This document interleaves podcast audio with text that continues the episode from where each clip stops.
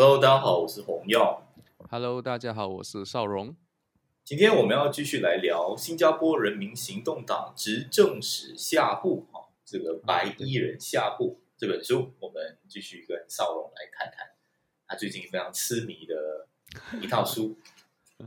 对，呃，我们我们还要提回我们的那个上上期的提要，是不是？你有留下一个嗯问题给我？没错没错，我们在上一期结尾的部分呢，就有聊到说，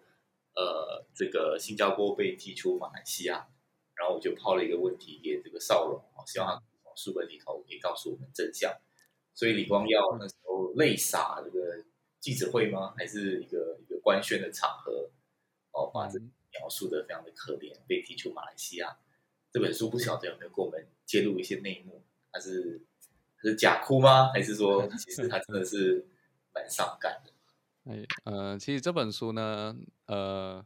如果你读完，你就会发现它的副标题都已经是“人民行动党执政史”了，所以它、嗯它其实是不不会不太会讲这个行动党的坏话啦。可是哦，OK，可 可是根据他这本书所记载一些史料，然后还有他的一些脉络呢，我我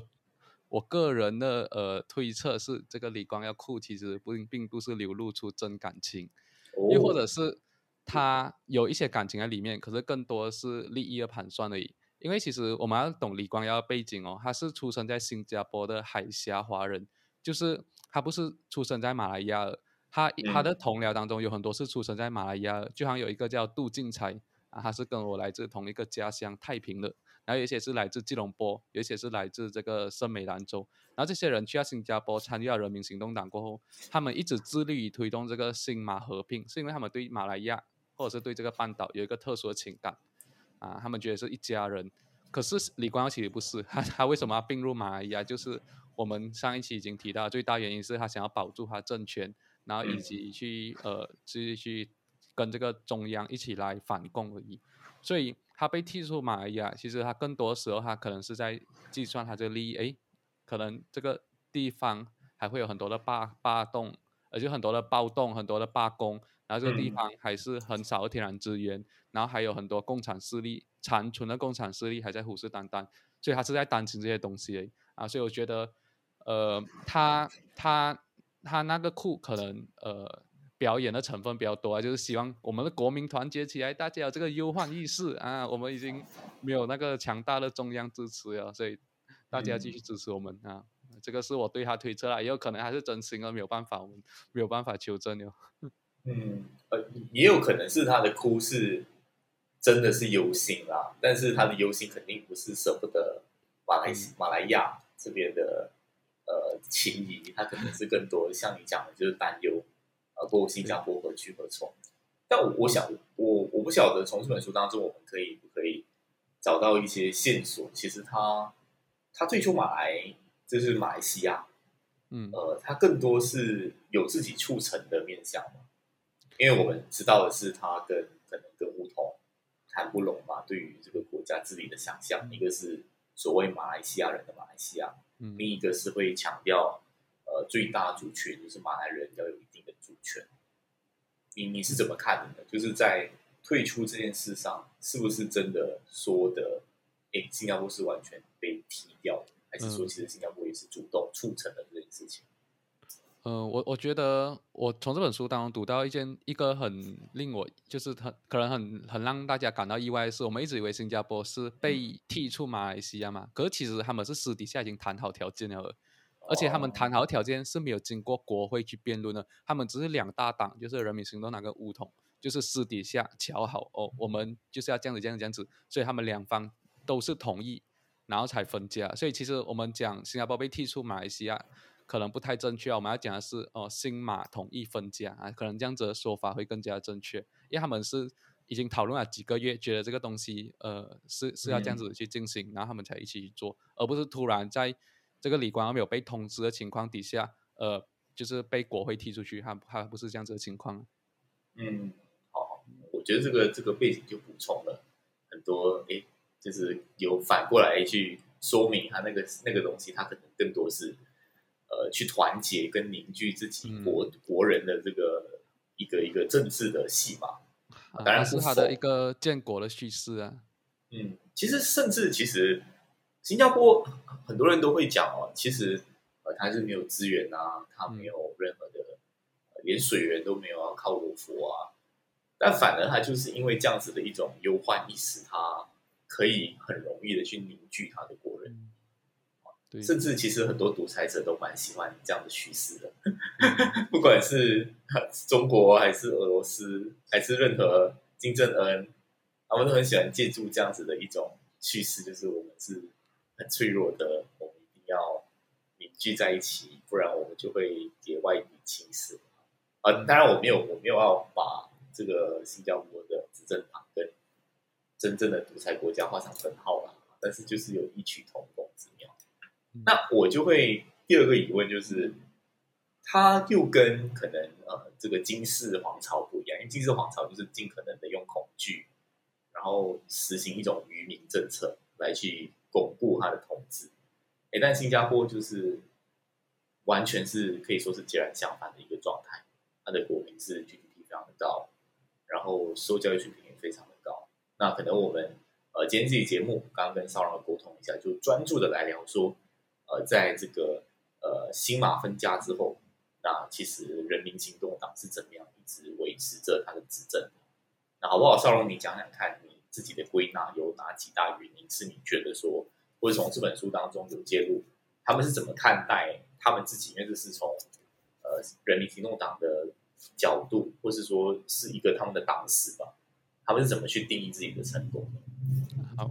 呃，我觉得这本书还有提到很多个原因啊，可是我归纳几点啊，呃，等下我们当当然也会详细谈的。第一点就是，呃，还有讲到其实李光耀跟其他我们所认为，因为我们平时一直抨击李光耀是独裁者嘛，可是他跟其他的独裁者很不一样，是他是有更新换代的，就是他会有去培养、刻意培养他的呃接班人，就是第二代、第三代、第四代是谁，然后他不是一直霸着那个位置，而且他也会去要求他其他同僚，你到了那个年龄就要退下了啊。就跟我们的国家的政治人物很不像，你看我们可以做到九十多岁还是在抢位置，可是他们都是会要求你到六十七岁、七十岁，你在一般企业都已经到退休年龄了，这样你在我们的政府呃部门也不可能待那么久嘛，所以他会要求他们更新换代。然后第二点是，呃，新加坡其实跟马来西亚他们是有同样的困境的，就是他们一开始都面临着所谓种族的问题，因为他他们都是在英英殖民底下是经历那种分而治之的政策嘛，所以种族之间是。他们关系非常脆弱，而新加坡应对这一点呢，他的方案就是他他提倡一种呃种族平等的这个这个呃这个政治模式。他当然他所谓的种族平等跟我们马来西亚这种呃所谓多元种族联盟一起共治的模式又不一样啊。然后这个东西也是我们一直讲哦，为什么新加坡模式是我们值得学习的地方？可是呃，在我看来，我觉得新加坡跟马来西亚是。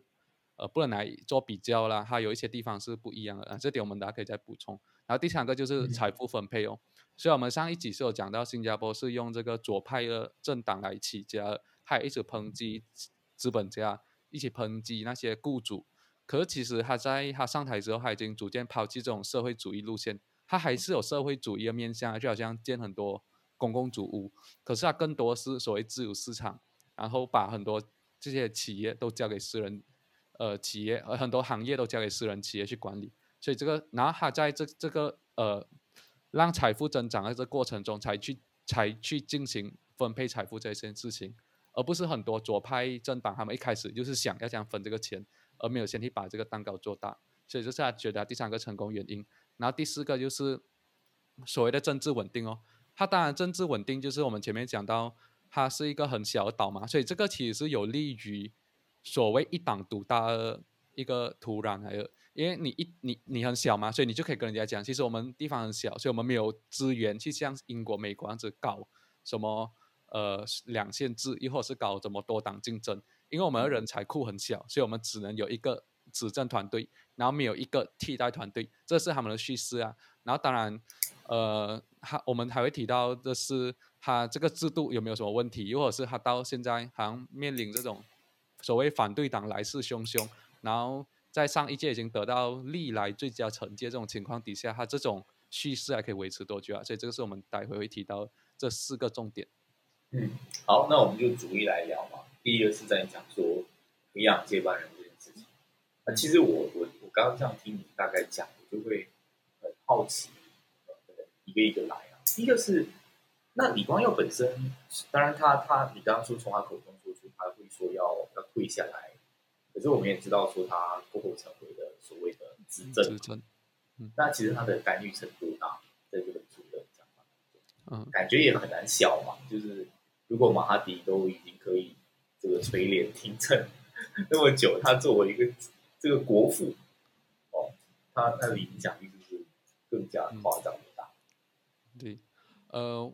这本书，呃，读了这本书啊，你是不能去直接否定李光耀的影响。可是我们一直谈嘛，李光耀时代跟后李光耀时代嘛，它一定是有一些本质上的区别。然后李光耀他他离开，就是他决定要退下之前，他其实已经早几年他就已经预告，我到了这一届我就不会再选了，然后会退下总理这个位置。可是他并不是我们想象中样子，就是他走了过后，他直接指定你来接班我位置。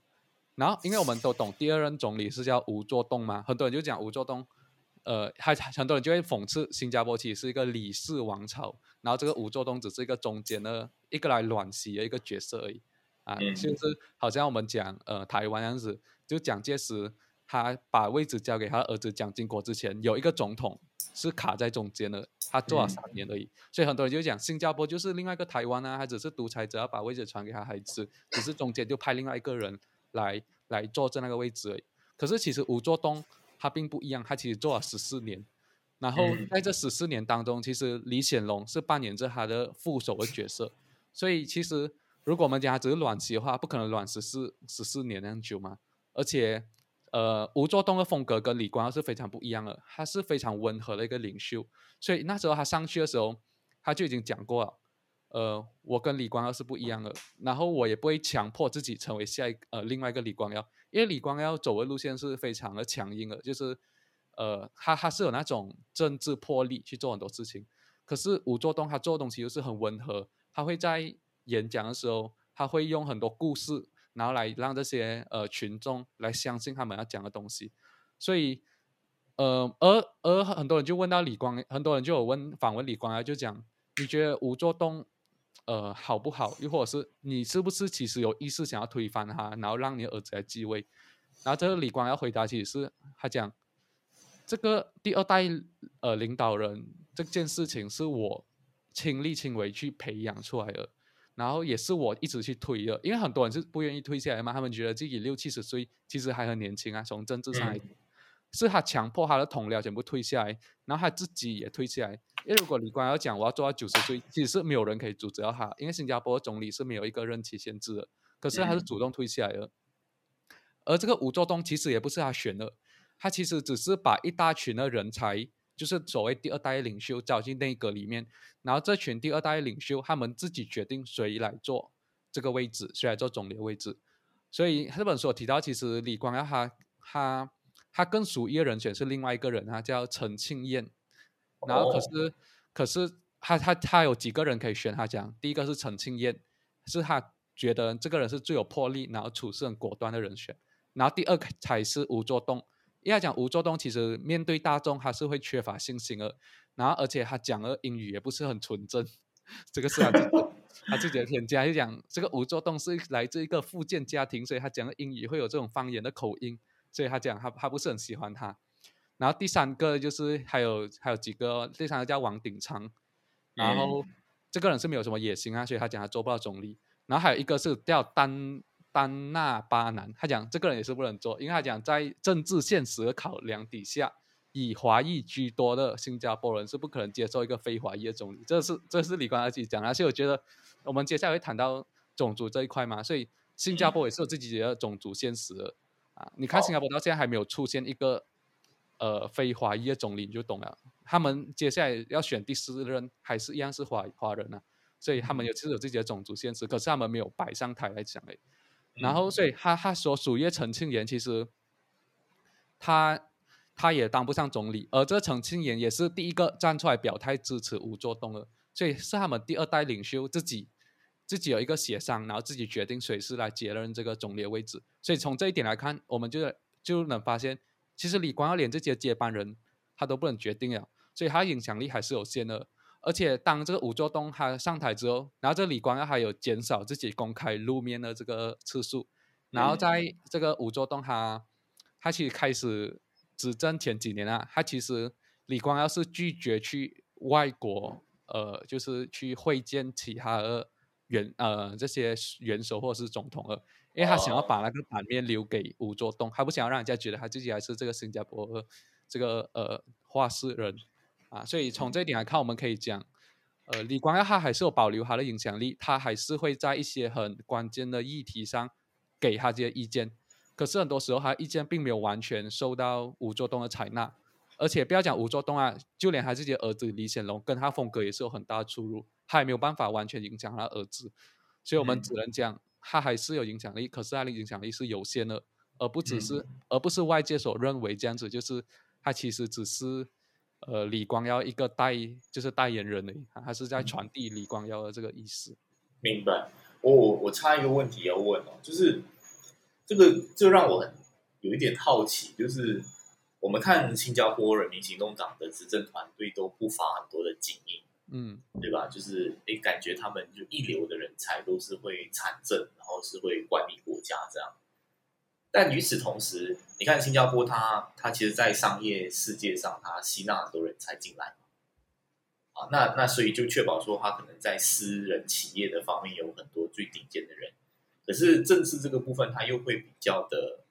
在乎本土性，就是说，你一定是要新加坡公民，你才可以参政，你才可以进入政府体系。我不知道我的理解有没有错，所以我我好奇的是，哎。如果人口那么少，那如果从一个概率的角度来讲，那人才或是最顶尖、最聪明的人一定比较少。但他是怎么样不断的源源不绝的产出了一代领导、二代领导、三代领导，然后里头全部都是呃非常呃精英，这个学术素养非常高的这一群人，在制度上其实新加坡是怎么做？好。所以其实我们开始讲到嘛，它其实是它成功的第一个元素，就是所谓这个更新换代嘛。那这个更新换代还是非常的，它不是顺其自然的。就好像你在马来西亚，你要从政，你自己想象一下，你从政道路会是讲，可能就是你差不多三四十岁，你事业有成的时候，觉得诶，我想要做的一些事情，所以就参与一个政党。那在政党可能磨练了一段时间，那政党决定派你上阵。很多时候都是你自发性的想要做一些事情，然后去参与。可是，在新加坡不是这样子，新加坡是执政团队亲自来你的门口找你，哎，你要不要加入我们？而且他是好像他是他是在，因为他讲我们新加坡人才人口很少嘛，所以人才本来就不多，所以他就是网罗。OK，我们看哪一些人是在外国大学毕业的名牌大学，然后自己本身有事业上有一些成就，又或者是哪一些人是在私人企业已经做得很不错。然后我们觉得可以吸纳进我们执政团队，他就亲自去找他哦。然后去找他的时候，而且你他找他不只是你当面这样跟他谈的，他还要进行一系列的心理测试。他就有讲到，还要你进行心理测试、智商测试，然后还要给你做一千题的个性测试，然后还有两次临床面试，就是经过种种的面试，确定哎你就是我们要找的人，所以你才被吸纳进来。虽然是经过一个很漫长的步骤，然后而且这些人。可是这些人也是有他自己的诟病啊，因为我们所谓讲嘛，你开头讲到嘛，这些人是精英派，所以他们当然是跟普通百姓是有一些离地的现象。可是李光觉得这是没有办法避免的，因为他们所谓第一代领袖哦，他们是没有得选，他们第一代领袖是跟这样打天下那群人，所以这群人呢，他们在开始要治国之后，其实他们是呃不太适应的，他们他们很多人可能连英文也讲不好，所以这群人。他在六七十年代过后啊，又要求他们慢慢退下过后，就交给这些所谓我们讲精英派的人来接。然后，可是这些精英派人呢，他们是出生在一个一党独大的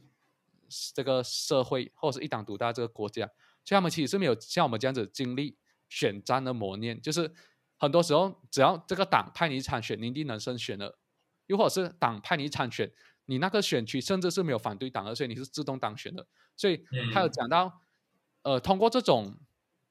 制度去培养起来的人才呢，虽然他们有有治国本领，可是如果遇到危机的时候，可能他们没有办法有那种韧力，又或者是很坚强的意志力。他就举个例子啊，他就讲，好像美国有希拉里这个女强人，她可能在政坛上可以屹立几十年不倒，然后政敌讲诽谤她，讲攻击她，她可能可以还是可以潇洒面对。但可在新加坡，可能你就不能。如果新加坡他遇到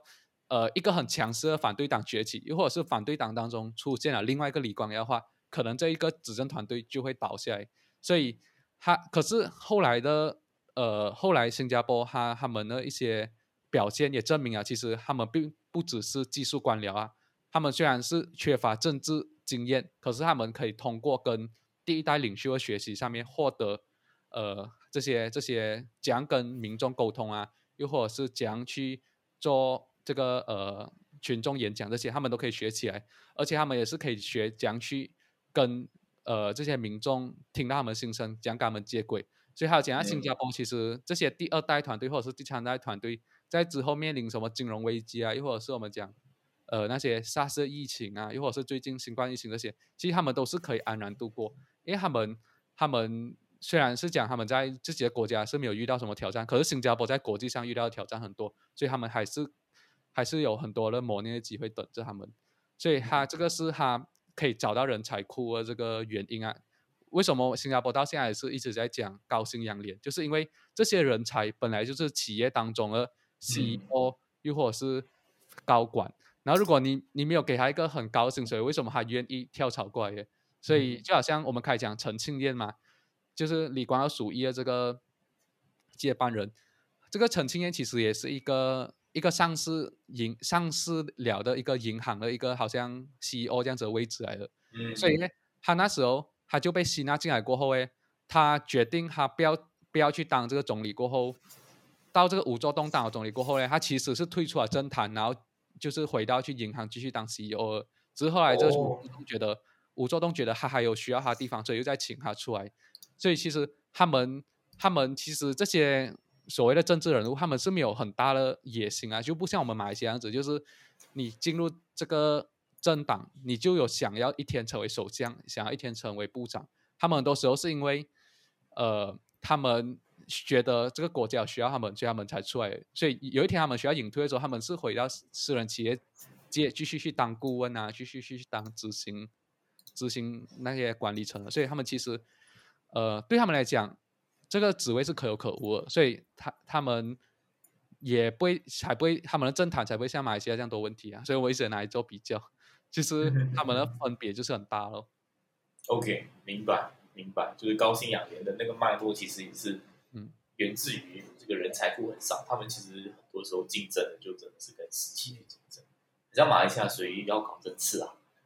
就是这个那很多拨款都减啊，然后嗯，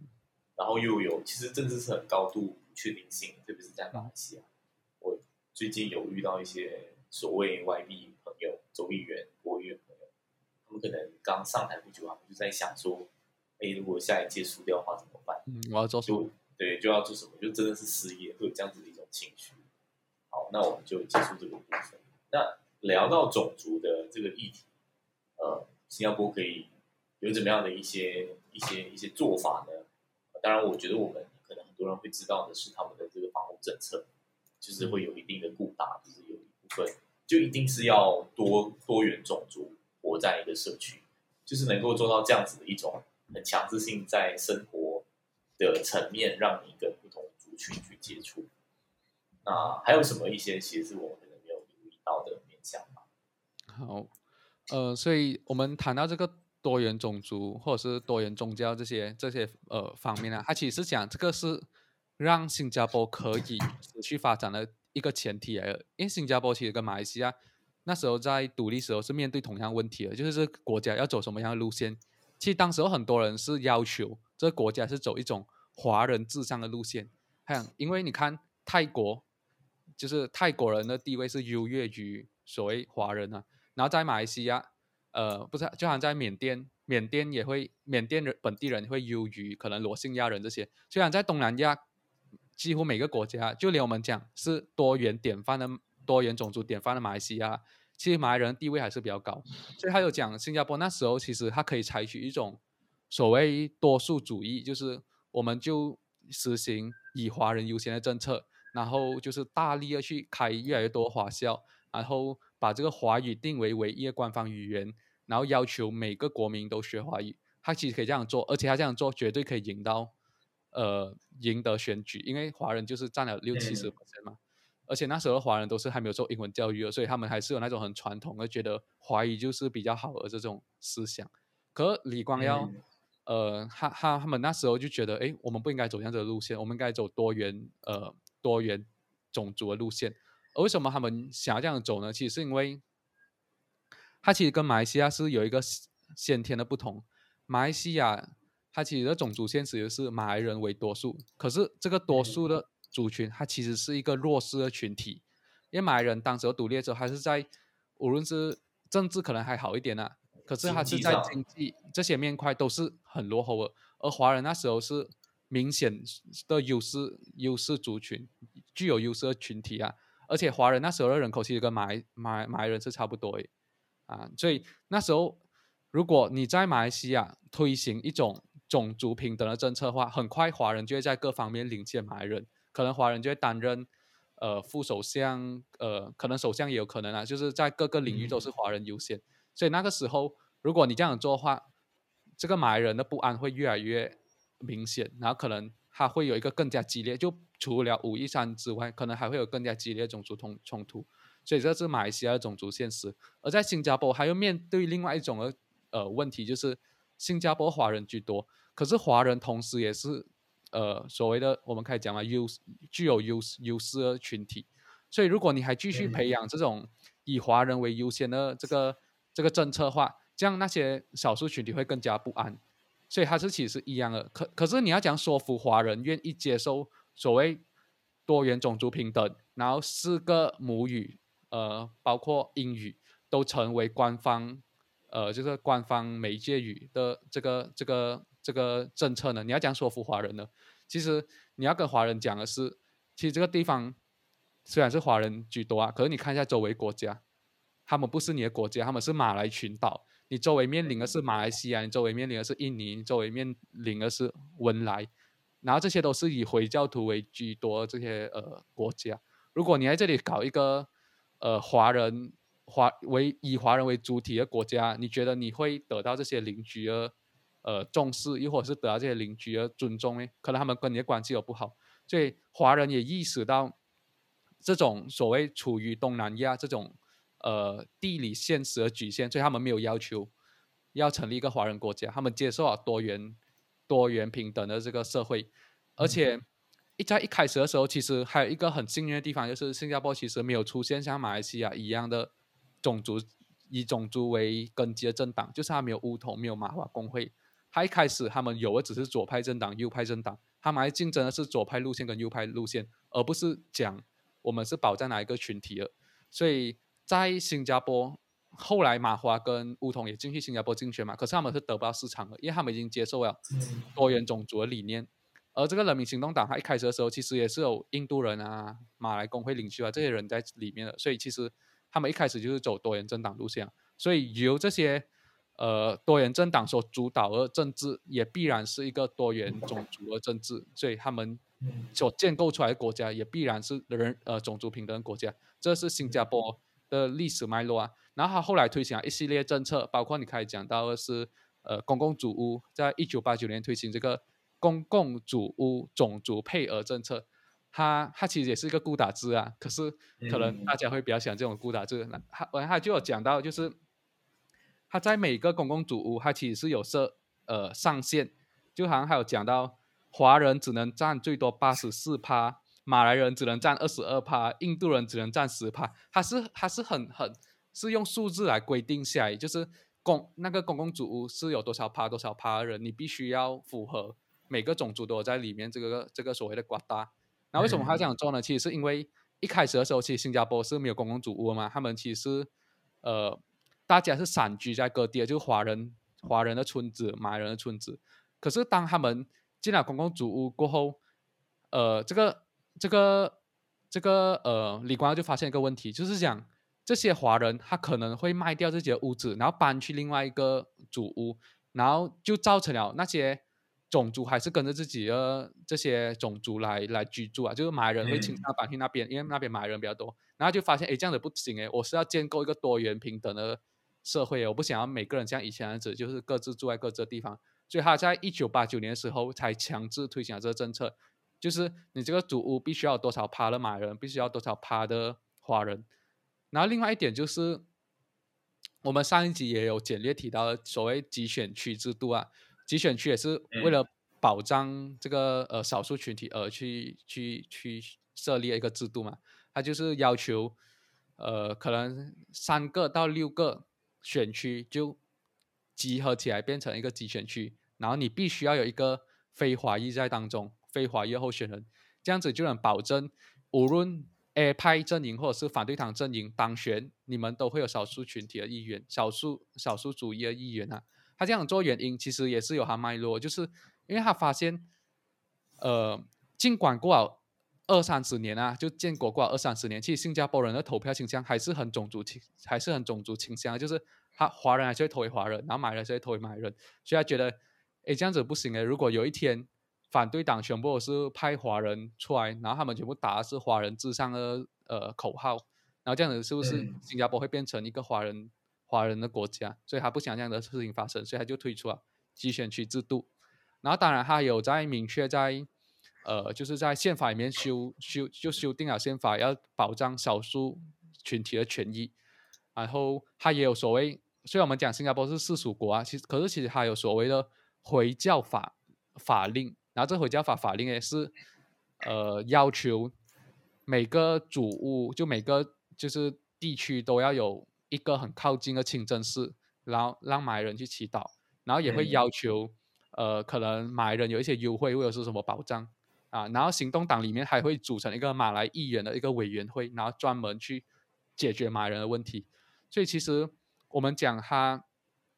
他他虽然是实行种族平等啊，可是他的种族平等当中。他还是有顾虑到这个地方的土著的想法，就是因为土著毕竟他们还是这个地方原本的主人嘛。而那时候我们隔壁又是马来西亚，哦如果你在这里对马来人不好的话，可能很多人就会离开。所以他就有实行了很多特别针对呃马来人，就是亲马来人的政策啊。然后这也可能是我们在这里我们是不懂的。然后呃，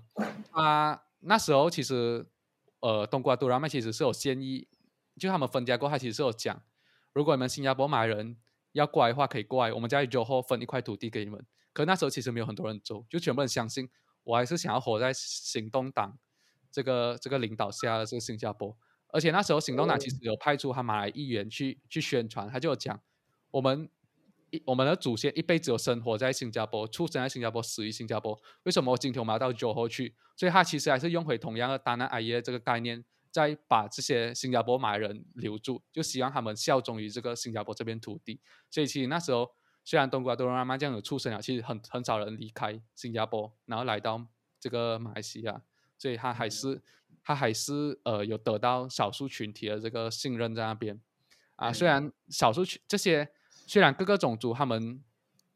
在行动党的执政下，他们都得到一定的，就他们都会受到一定的失落，因为后来就。开始不重视母语学校嘛，所以他就书中又有提到，其实好像马来西亚啊，或者是大米尔小学啊，他们都是一直在关了，或者是改成英英校，所以他们其实还是很伤心的，就好像跟我们华华人的感情就是感受是一样的。然后就像华人的南洋大学被关掉的时候，其实华人是很伤心，所以他们各个种族都是会面临一定的失落。可是，呃。这个行动党还是一样讲哦，我们大局为重，我们应该以英语为这个种族之间的这个呃沟呃媒介语，所以这个母语学校呢其实是不重要的。如果你还是保留母语学校，其实就是让每个种族活在自己的小圈子里面，所以他就慢慢的把这些母语学校关掉了，然后只是让这些音校当中就保留一个你可以学习母语的这个选项而已。嗯，其实很难想象一件事情是，你。你一个团队，或是你这样子的一个政策，是同时惹怒整个社会的人，然后你还可以继续的执政，并且，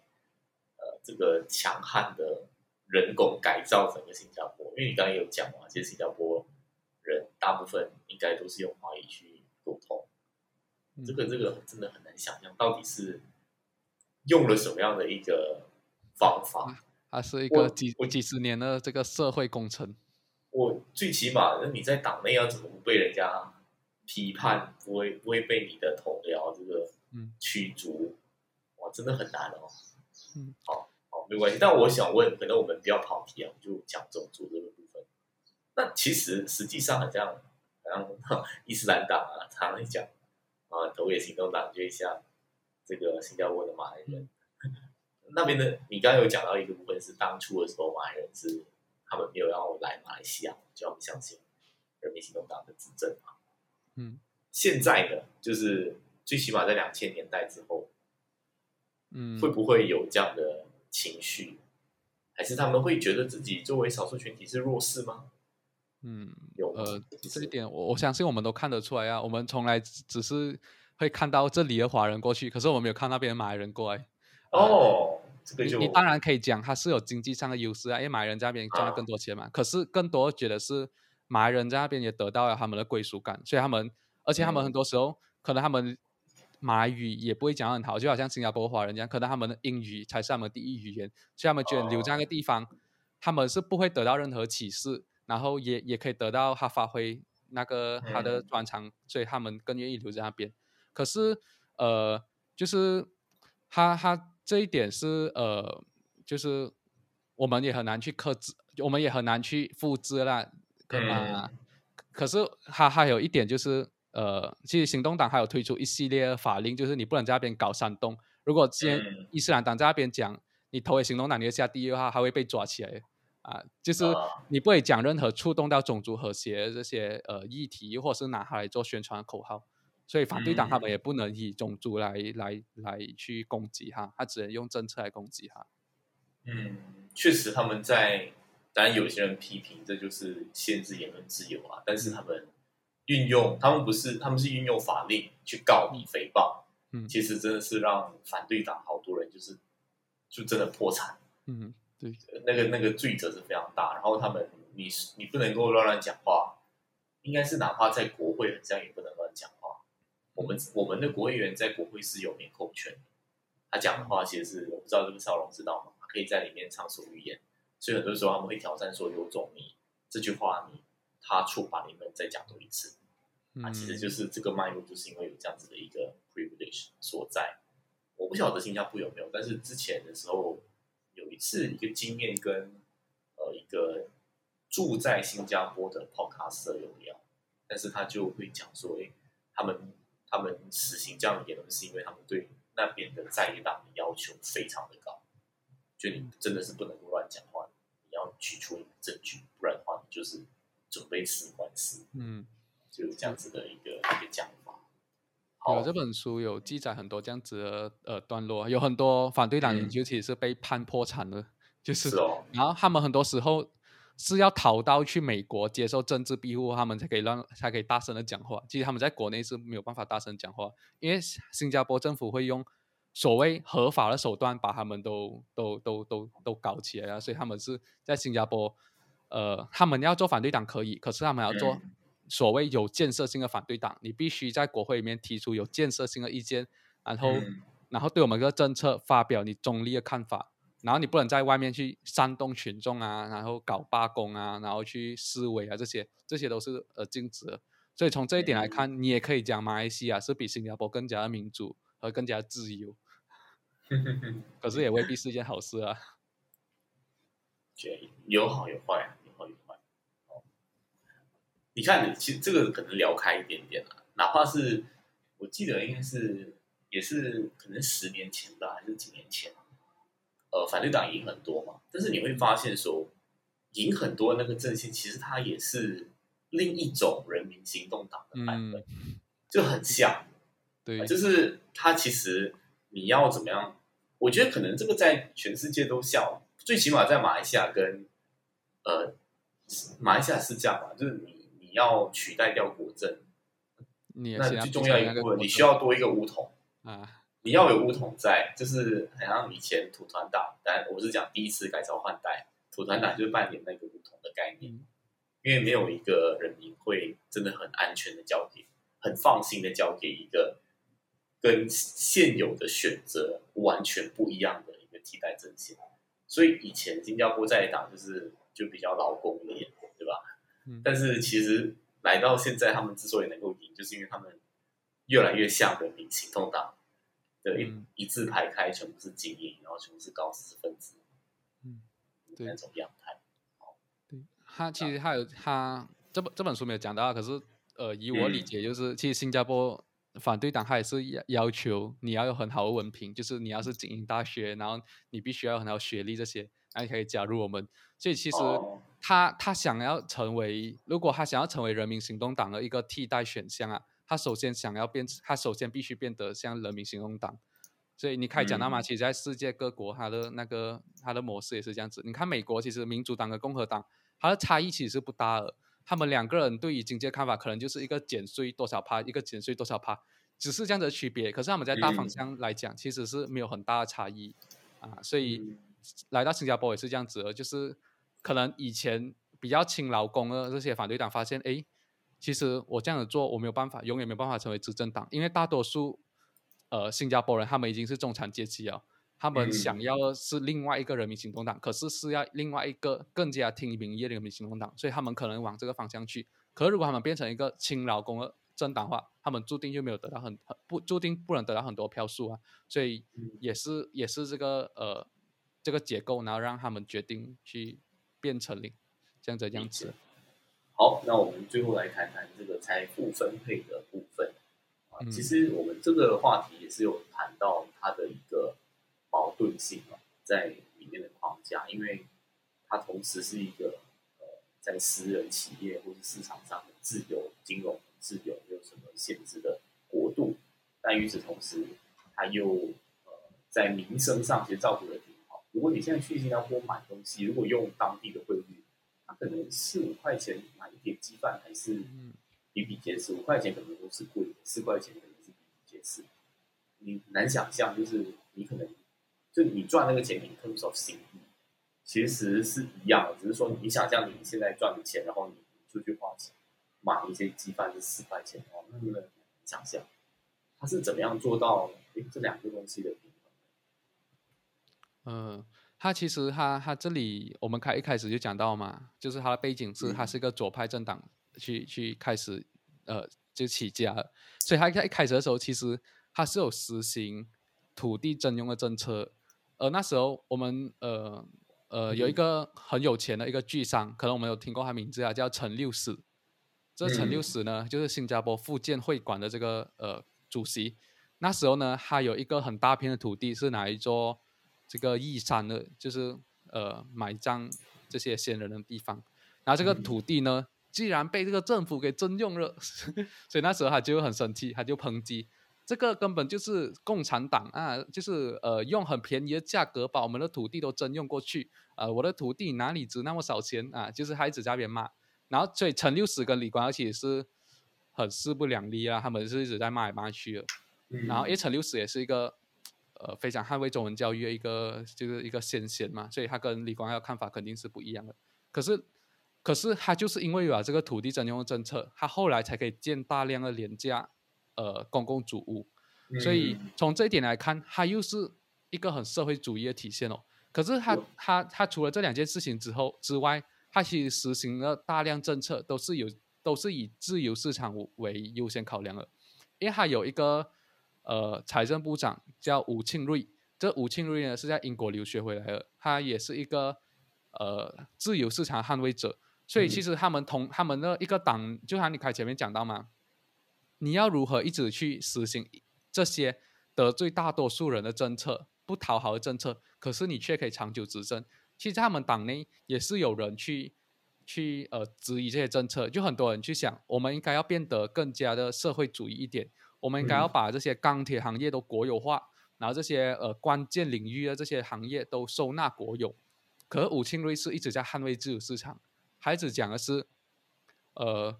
你可以收纳国有，可是并不是现在在做的事情，因为你现在如果你已经在想要讲分配财富的话，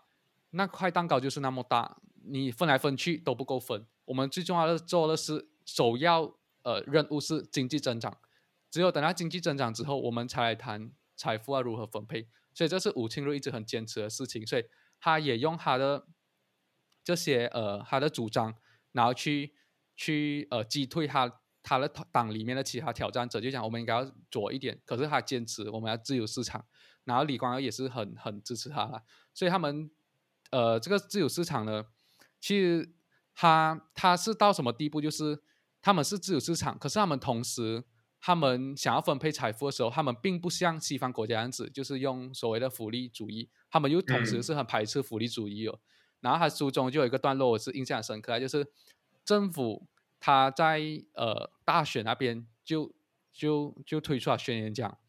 我要帮你们每个人都翻新你们的祖屋，所以投我们的话，我们就呃先翻那一区的祖屋，就是有这样子的论述啊。可是他翻新祖屋哦，他并不只是完全用公公公共的资源嘞，他要求民众必须从他们的呃我们所谓的 EBF 他们公积金当中拿一笔钱出来